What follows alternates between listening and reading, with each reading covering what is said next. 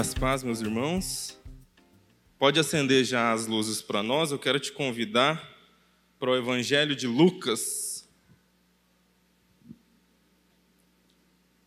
no capítulo 5.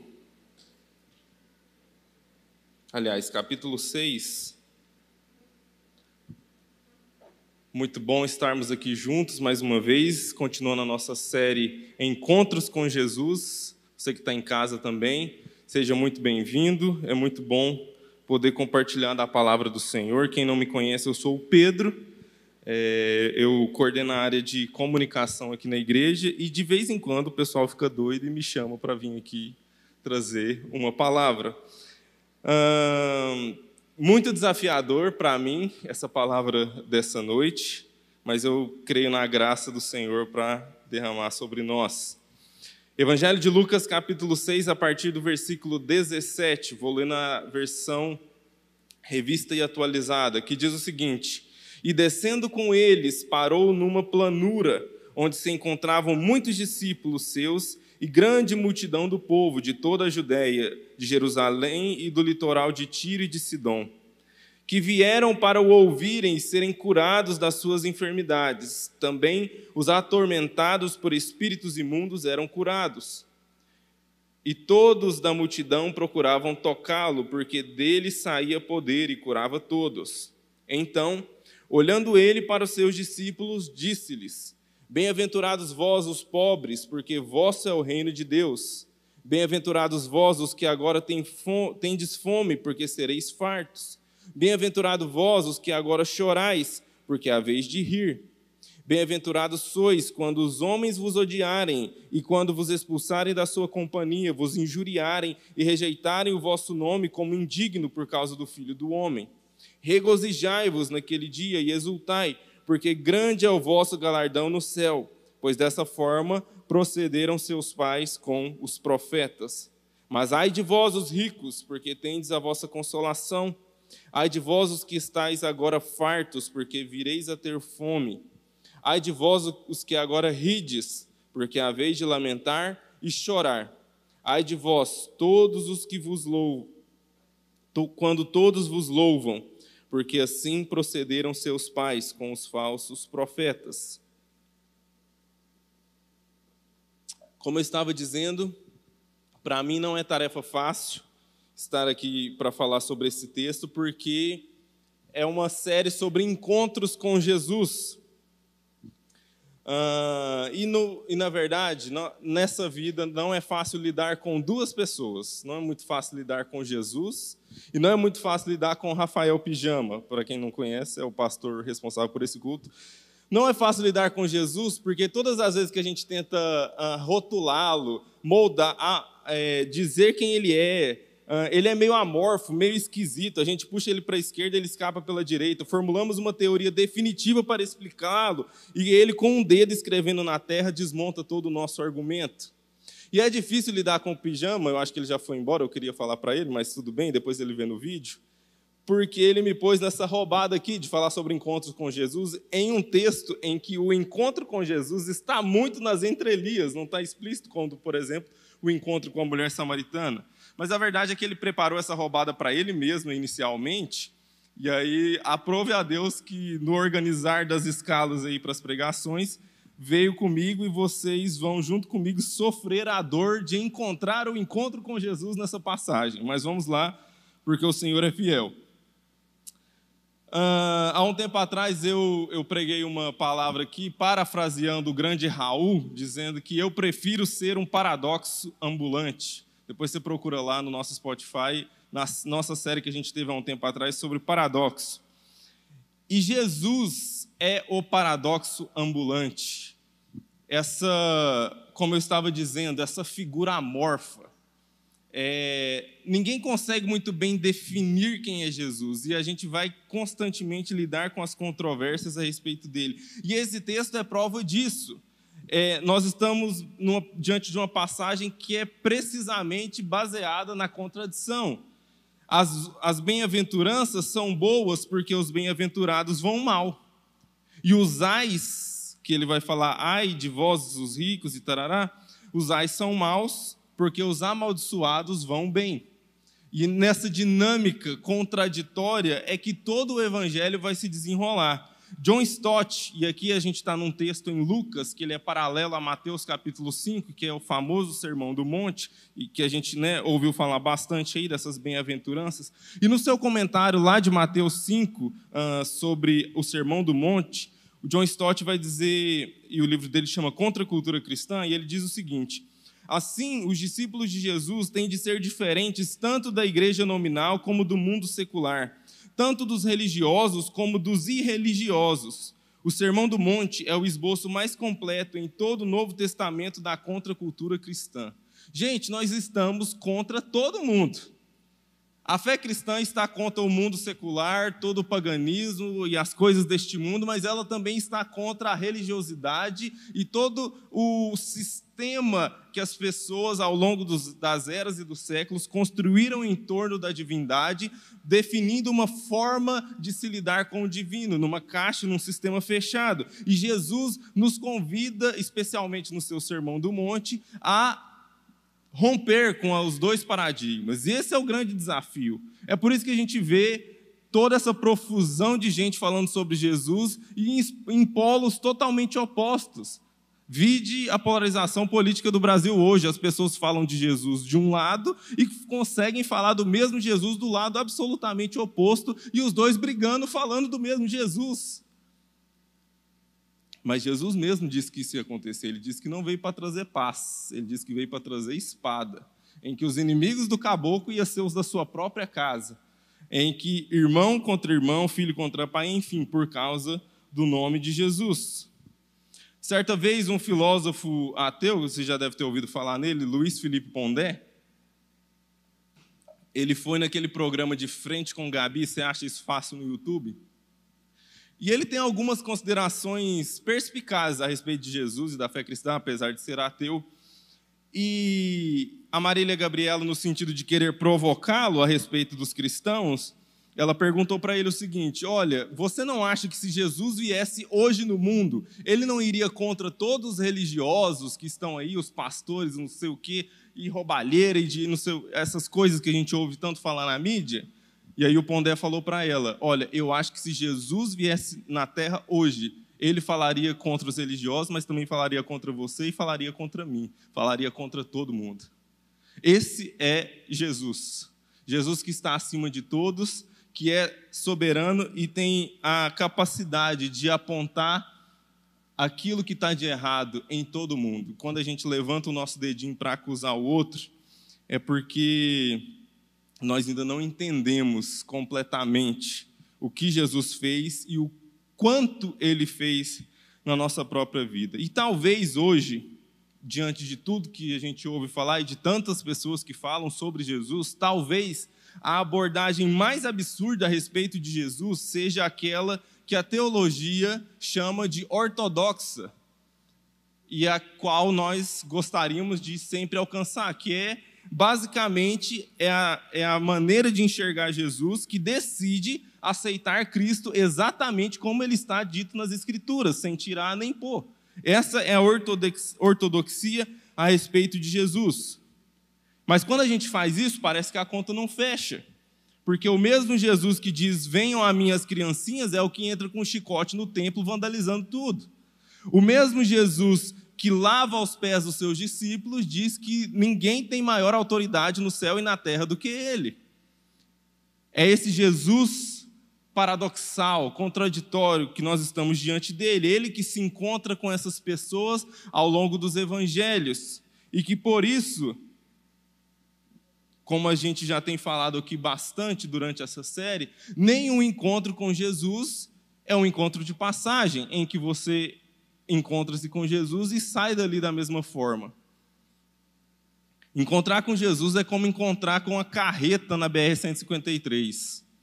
Eu lembro do filme Todo Poderoso, quando o Jim Carrey desiste de ser o Todo Poderoso, e aí ele está lá e ele se ajoelha em arrependimento no meio da rodovia e vê uma luz brilhante a ele só que na verdade não era uma luz do céu, era uma carreta que estava vindo atropelou. E aí quando ele encontra com Deus depois de ter morrido atropelado, mas eu estava lá, eu vi, olha, ninguém pode parar, ajoelhar numa rodovia e viver para contar a história. Obviamente que uma carreta vai te alcançar. Essa carreta é como Jesus. Não dá para encontrar Jesus e permanecer não atropelado pela sua graça, pela maneira como ele se apresenta diante de nós. Jesus é tão real quanto uma carreta em alta velocidade na BR. A grande questão é que nós vamos criando conceitos a respeito de Jesus não baseado na realidade mais profunda que é quem ele é de fato, mas nas ilusões que a gente quer acreditar. E aí nós vamos formando nossos pequenos Jesuses formados à nossa imagem e à nossa semelhança, extraindo do texto bíblico aquilo que mais nos interessa e fazendo um Jesus personalizado. E é por isso que a gente não vai encontrando Jesus de fato, porque a gente não está encontrando Jesus, a gente está encontrando a imagem que a gente criou a respeito de Jesus. Mas nós estamos diante de um encontro inusitado, diante dos outros encontros que Jesus tem ao longo dos evangelhos, porque esse é um encontro, em primeiro lugar, coletivo. É um encontro em que Jesus se encontra com um grupo de pessoas e não apenas com um indivíduo. E é um encontro para um fim específico, premeditado pelo próprio Jesus. Ele se encontra ali com seus discípulos e a multidão em volta para ensiná-los. Nós estamos diante de um encontro que é uma aula, mas é uma aula diferente. Tem um, um livro do Ziraldo, né? todo mundo já ouviu falar do Menino Maluquinho. Tem um outro livro dele que é Uma Professora Muito Maluquinha. Tem até um filme, que é justamente a ideia de uma professora que foge a, ao status quo, a maneira comum de dar aula numa pequena comunidade no interior do Brasil. Talvez nós estamos diante de um professor maluquinho, próprio Jesus.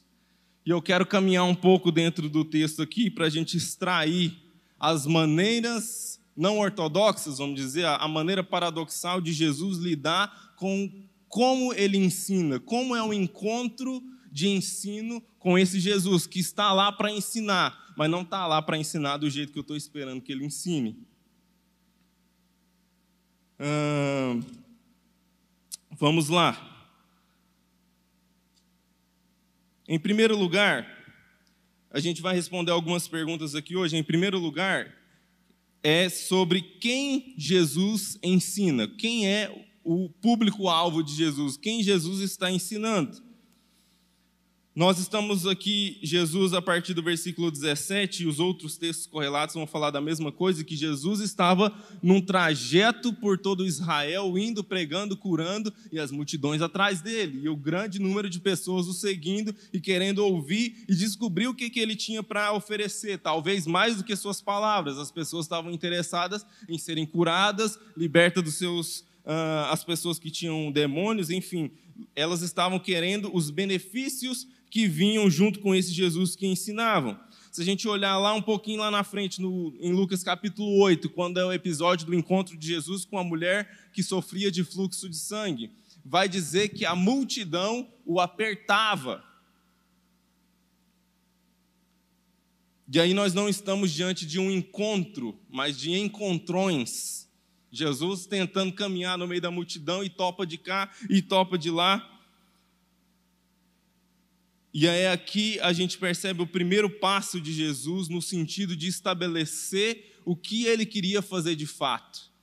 Jesus não queria o encontrão de topar com alguém no meio da multidão e no meio da muvuca, mas ele queria ir para o encontro verdadeiro, deixando os encontrões para restabelecer o encontro.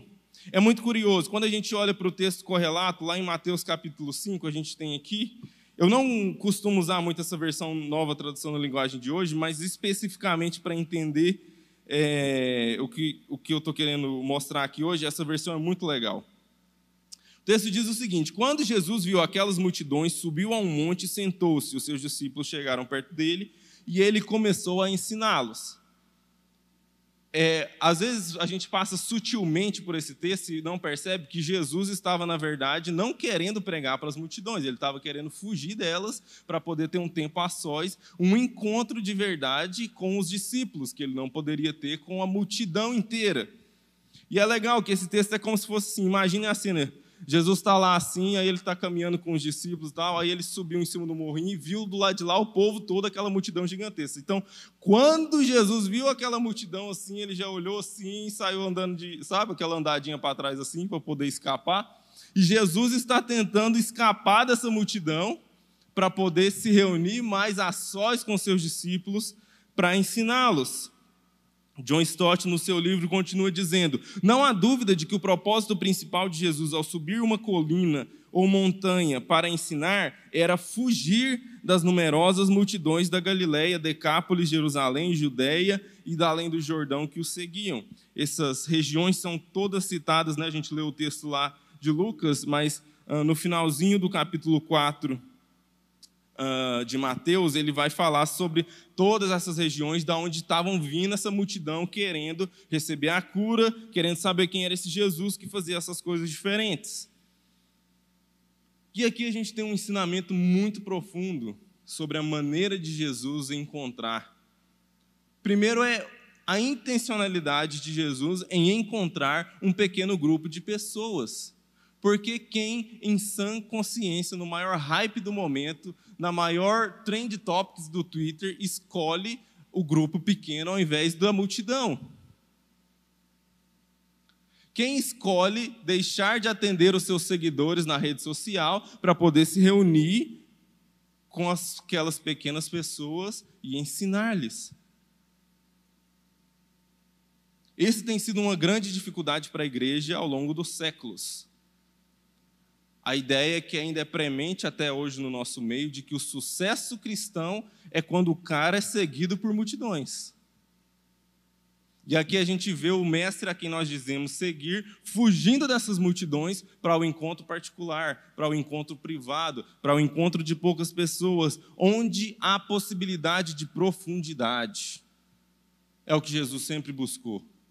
Não a superficialidade de fazer um, um discurso eloquente que toca muitos ouvidos e corações, mas ensinar, caminhar, compartilhar a vida.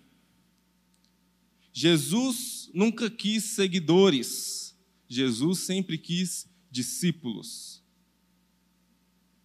E esse deve ser o nosso coração. Em tempos de redes sociais, a tentação para querer seguidores e lutar pelos seguidores e viver e morrer pelos seguidores é muito grande. Mas a, o, o mandamento, o exemplo de Jesus foi para fazermos discípulos.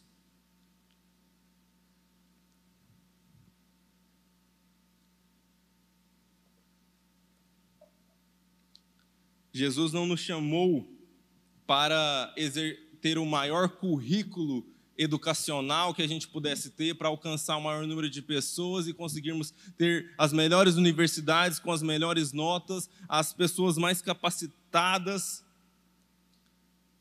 Esse é um outro paradigma muito importante, a gente vai aprofundar um pouco mais nisso, mas Jesus não quer doutores em Bíblia.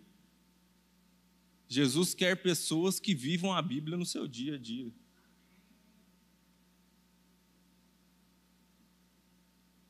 O seu currículo não pode ser quantificado por nenhuma métrica. O currículo de Jesus ele é manifestado na vida.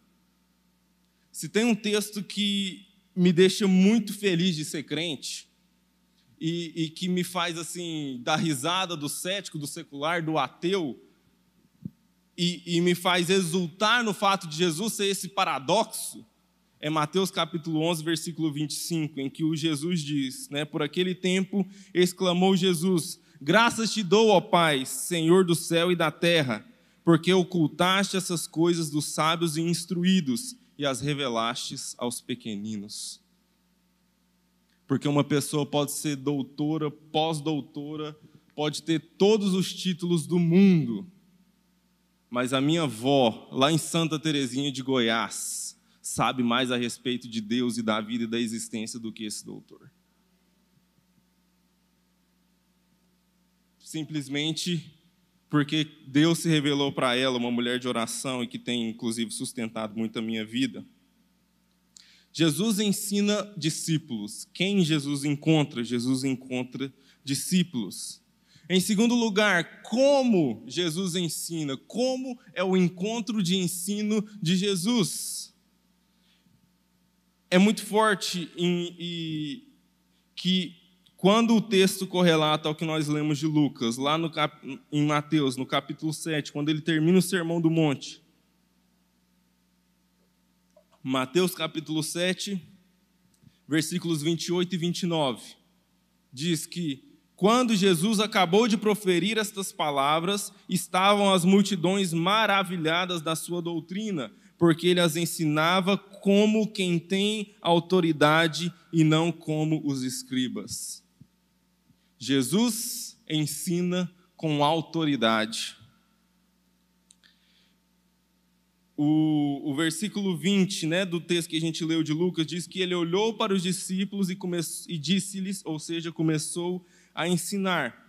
O texto correlato de Mateus capítulo 5 diz que ele assentou-se e começou a ensinar. Sobre isso, Stott diz o seguinte: em todos os eventos Jesus assentou-se, assumindo a posição de um rabi ou legislador, e seus discípulos aproximaram-se dele para aprender dos seus ensinamentos. Então ele passou, quando lá no texto de Mateus capítulo 5 diz que então ele passou a ensinar-lhes. É uma expressão que indica a solenidade do seu pronunciamento.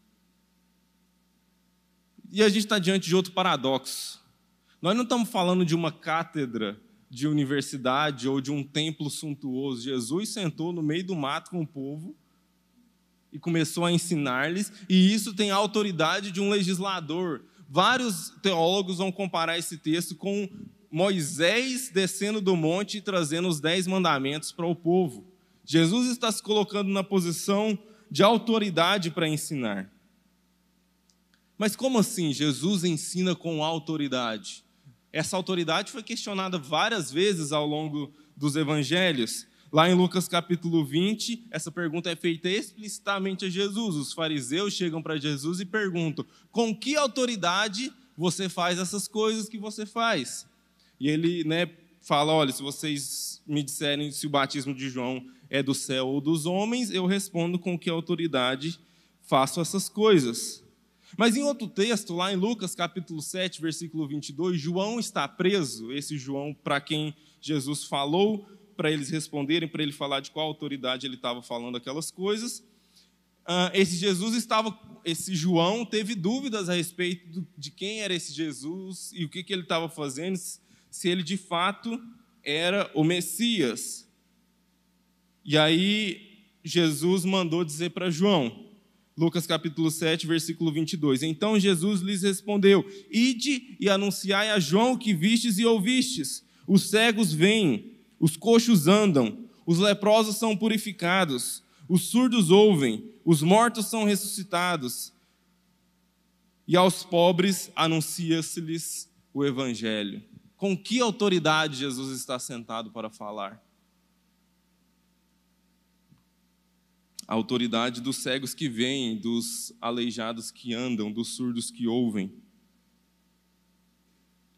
E com que autoridade Jesus nos ensina? João capítulo 13, versos 12 até o 15. Depois de, lhe ter, de lhes ter lavado os pés, tomou as vestes e, voltando à mesa, perguntou-lhes: Compreendeis o que vos fiz? Vós me chamais o Mestre e o Senhor, e dizeis bem, porque eu o sou. Ora, se eu, sendo o Senhor e o Mestre, vos lavei os pés, também vós deveis lavar os pés uns dos outros. Porque eu vos dei o exemplo, para que, como eu vos fiz, façais vós também. A autoridade de Jesus não estava nas suas palavras, essa era a grande diferença entre ele e os fariseus o paradoxo que Jesus apresenta, um novo modelo de ensino, não é o modelo de quem fala, é o modelo de quem faz. Eu costumo dizer que Deus não nos deu um livro de regras para seguir, Deus nos deu uma pessoa. E o Tim Keller, o, o Rafa citou isso no início da série. Tim Keller, um amigo dele ateu, é, falou para ele: Olha, me apresente um argumento irrefutável que o cristianismo é a verdade. E aí o Tim Keller, o pastor americano, ele respondeu: Deus não nos deu um argumento irrefutável, ele nos deu uma pessoa irrefutável. Jesus, sobre todos os aspectos, meus irmãos, ele é inalcançável. Qualquer teoria, qualquer filósofo, qualquer divindade pode chegar aos pés do nosso Jesus, que não está exigindo de nós conhecimento abundante, mas está pedindo de nós uma vida que imite o que ele fez. Que faça o que ele deu de exemplo. Se ele deu o exemplo de lavarmos os pés, de lavar os nossos pés, devemos lavar os pés uns dos outros.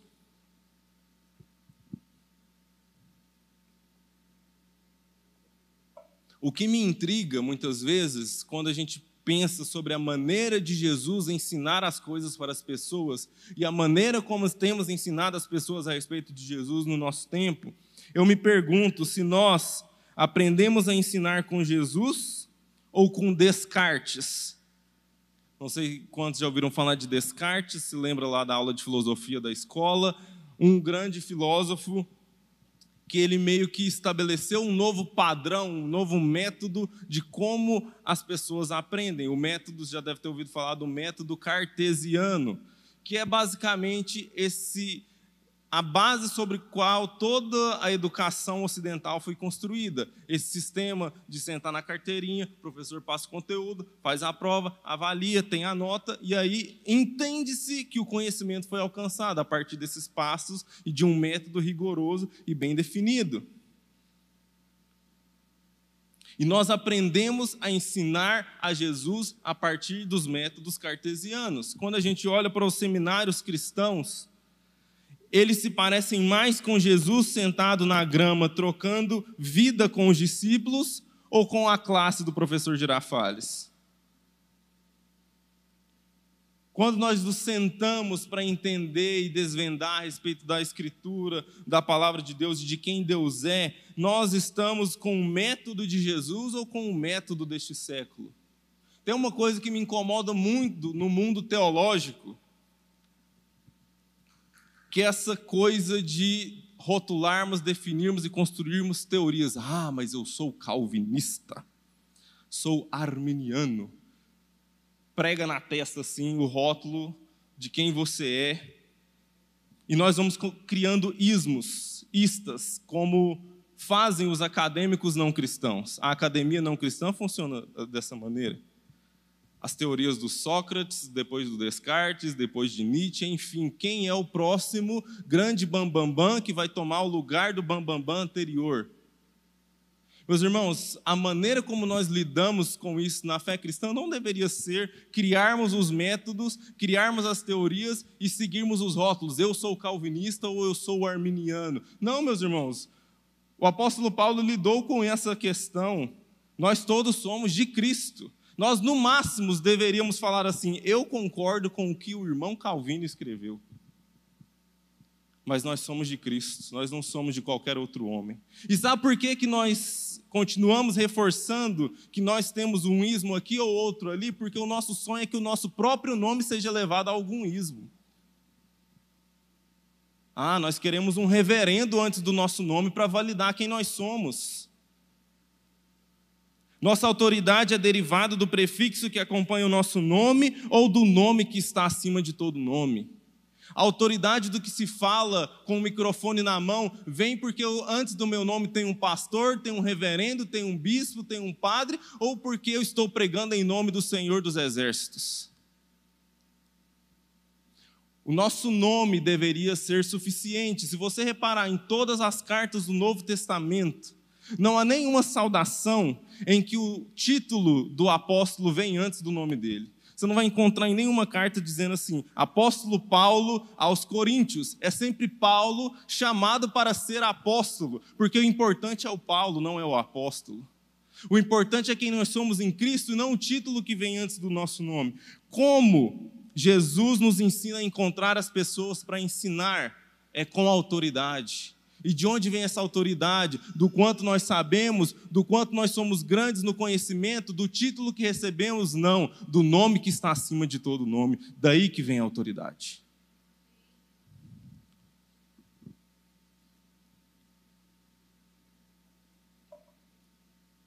Por fim, Jesus, entendemos em primeiro lugar, quem Jesus ensina? Jesus ensina discípulos, não multidões. Como Jesus ensina? Jesus ensina com autoridade. Agora, propriamente, o que Jesus ensina em terceiro lugar?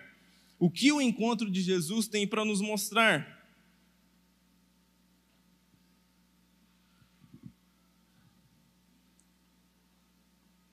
Eu falei já ao longo dessa exposição que Jesus é um problema para nós.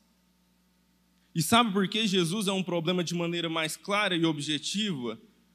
Deuteronômio capítulo 30, versículos 15 a 17. Porque o que Jesus veio para nos ensinar, o que Jesus vem nos ensinar, é o que Deuteronômio já estava falando lá no Pentateuco. Vê que proponho hoje a vida e o bem, a morte e o mal, se guardares o mandamento que hoje te ordeno, que ames o Senhor teu Deus, andes nos seus caminhos e guardes os seus mandamentos e os seus estatutos e os seus juízos, então viverás e te multiplicarás, e o Senhor teu Deus te abençoará na terra a qual passas para possuí-la.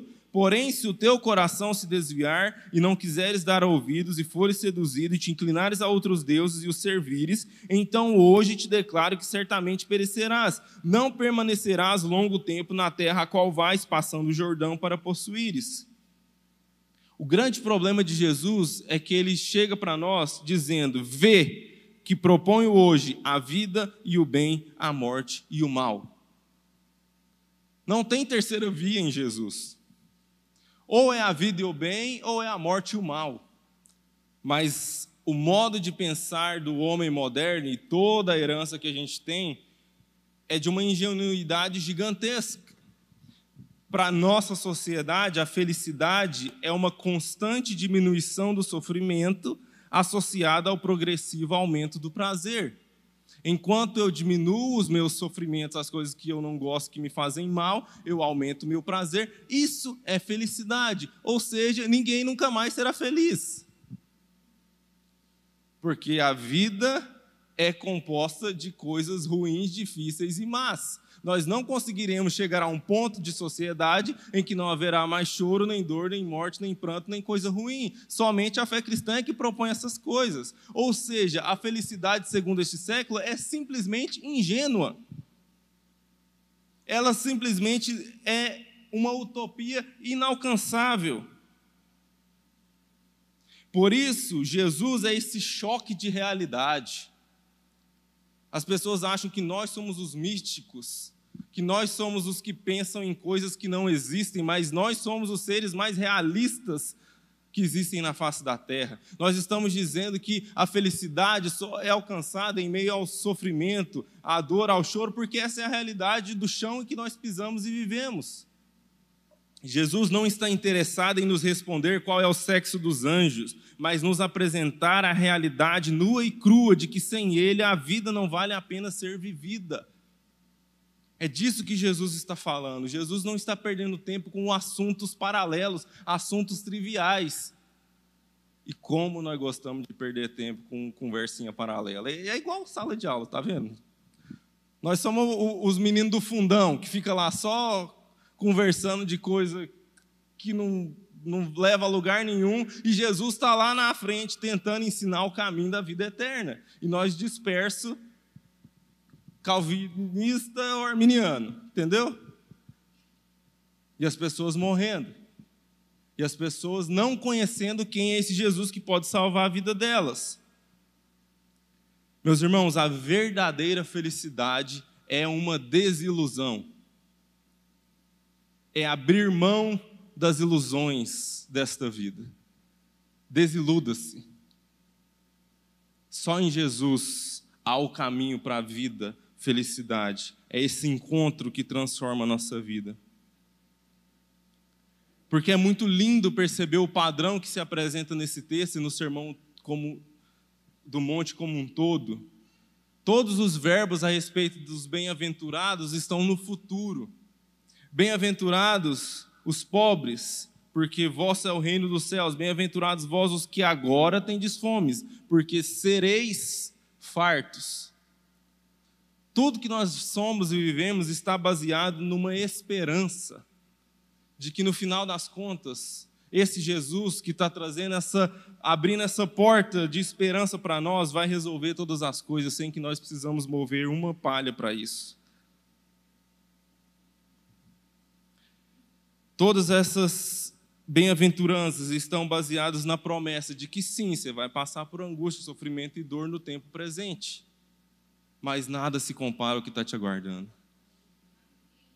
O breve e passageiro sofrimento deste tempo não pode se comparar com o que Ele está preparando para nós. Encontrar-se com Jesus é se tornar apto a não perder mais um só segundo da existência, a não desperdiçar um segundo da nossa vida, porque o meu coração foi colocado no lugar correto. Eu fui ensinado sobre o que realmente importa na vida e o que é trivial, o que não vale a pena, o que será consumido pelo fogo, e ele me ensina o que de fato é eterno na vida. E eu gostaria de citar, para aquecer os nossos corações e nos lembrar do que Jesus está ensinando, uma citação do reverendo John Piper, em seu livro Graça Futura que ele diz o seguinte: A fé que cresce no solo das promessas divinas tira o medo e, no seu lugar, enche-nos de esperança e confiança. E quando o medo se vai e a esperança em Deus transborda, vivemos de maneira diferente. Não somos aspirados e engolidos por propagandas que nos dizem que o possuidor de mais brinquedos é o maior não gastamos as nossas melhores energias acumulando tesouros na terra. Não sonhamos os nossos sonhos mais emocionantes com realizações e relacionamentos que perecem. Não nos desesperamos com o que essa vida não consegue nos dar. Em vez disso, provamos a experiência maravilhosa do amor do dono e regente deste universo e do destino, deste universo e do destino para o desfrute da sua glória e da sua atuação infalível para nos levar ao reino eterno. Assim, vivemos para satisfazer as necessidades dos outros, pois Deus vive para satisfazer as nossas. Pois não estamos escravizados aos prazeres mesquinhos e passageiros, resultantes da retribuição do mal com o mal, e sabemos que nossa recompensa é grande nos céus.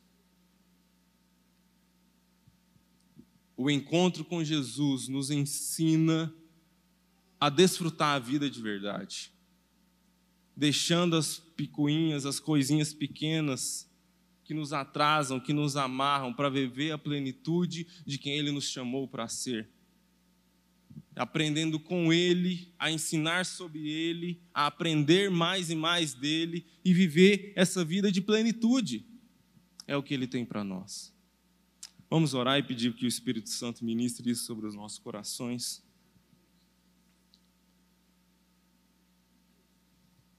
Senhor, te damos graças mais uma vez nessa noite pela tua palavra, pela revelação do teu Espírito Santo, ó Deus, que nos conduz a toda a verdade, Senhor. Ah, como o Senhor é maravilhoso. Como tu és belo, Jesus, e sublime.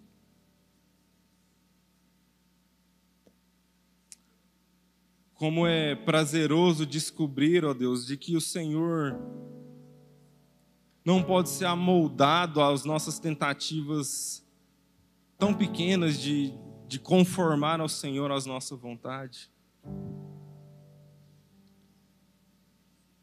E de que quanto mais livre no nosso coração e na nossa mente o Senhor é, mais belo o Senhor vai se tornando, mais com mais nuances, com mais cores, com mais beleza.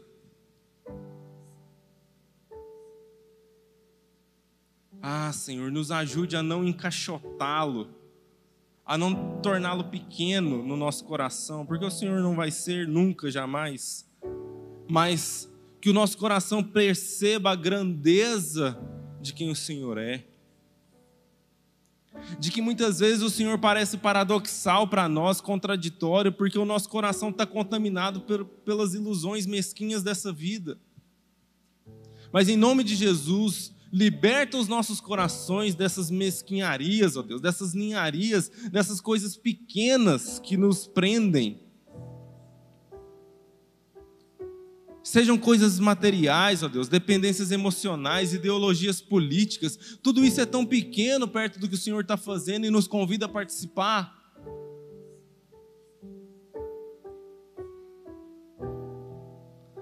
Ah, Senhor, nos ensina a aprender do Senhor que é manso e humilde de coração.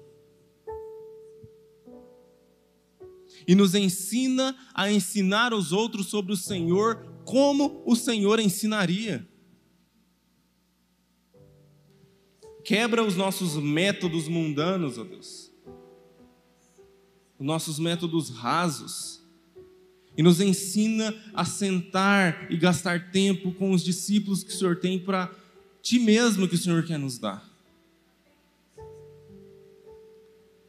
A nos aprofundarmos nas relações, a deixar a vida na vida uns dos outros.